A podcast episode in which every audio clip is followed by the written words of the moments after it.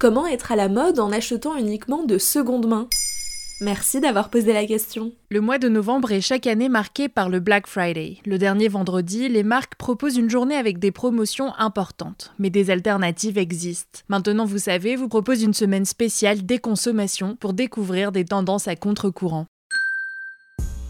On aurait pu penser que Britney Spears se rasant la tête en 2007 marquait la fin de l'ère des jeans ultra taille basse. Pourtant, en 2022, les adolescentes se ruent chez Urban Outfitters ou sur le site chinois Shein à leur recherche ou en quête de crop top à motif papillon ornés de strass sans se douter que les fonds de placard en sont remplis. L'industrie du textile est responsable de 10% des gaz à effet de serre émis, des vêtements sont produits en masse et voyagent entre des usines éparpillées à travers le monde où les conditions de travail et les salaires laissent souvent à désirer. Pour ne pas encourager la fast fashion, le secret est d'acheter moins de vêtements ou de fouiller dans les vieilles affaires de votre famille. Mais si c'est le frisson du shopping qui vous plaît, alors il reste la seconde main. Mais il y a de nouvelles tendances tout le temps, comment on fait si on est maître à la mode? La grande majorité des tendances ont déjà existé au cours des dernières décennies. Prenez les grosses baskets de type Buffalo à la mode en ce moment. Les Spice Girls les portaient déjà dans les années 90. Sans parler des indémodables comme le trench coat, il est utilisé par l'armée britannique depuis 1820, puis c'est Hollywood qui en fait une pièce incontournable à la fin de la Seconde Guerre mondiale.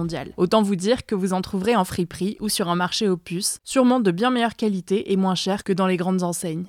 Chercher des pépites de seconde main prend du temps, mais voici quelques astuces. Si vous trouvez beaucoup de vêtements dans votre style au même endroit, gardez précieusement l'adresse et retournez-y de temps en temps. Si vous cherchez des basiques comme des t-shirts ou des jeans, allez dans les friperies de type Emmaüs avec beaucoup de choix et des petits prix. Au contraire, si vous voulez une pièce forte ou de luxe, dirigez-vous dans des dépôts-ventes spécialisés dans les grandes marques. Et je fais quoi si j'ai un coup de cœur sur un pull en passant devant Zara? Si on cherche une pièce très spécifique, les applis de seconde main comme Depop, Vestiaire Collective, plutôt spécialisées dans le luxe et le géant Vinted, sont de bonnes solutions. Elles ne sont pas l'option la plus écolo à cause du transport, mais elles ont un autre avantage. Toutes ont des filtres de recherche pour choisir la marque, la couleur, le prix et la taille. Avec un peu de chance, vous trouverez exactement la pièce que vous avez repérée ou quelque chose de très similaire. Vous pouvez aussi taper des mots-clés dans la barre de recherche, mais attention, depuis la France, Vinted permet d'acheter au Portugal, en Espagne, en Italie, aux Pays-Bas, en Belgique ou au Luxembourg. Si vous voulez une robe à carreaux, essayez de taper carreaux en français, mais cherchez aussi avec des traductions.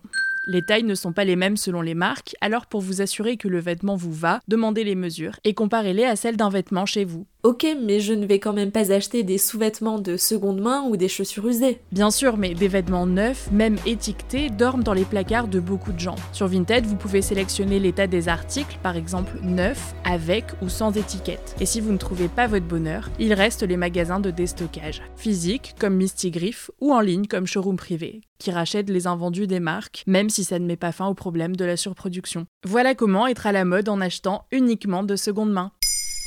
Maintenant, vous savez, un épisode écrit et réalisé par Antonella Francini. Ce podcast est disponible sur toutes les plateformes audio. Et si cet épisode vous a plu, n'hésitez pas à laisser des commentaires ou des étoiles sur vos applis de podcast préférés.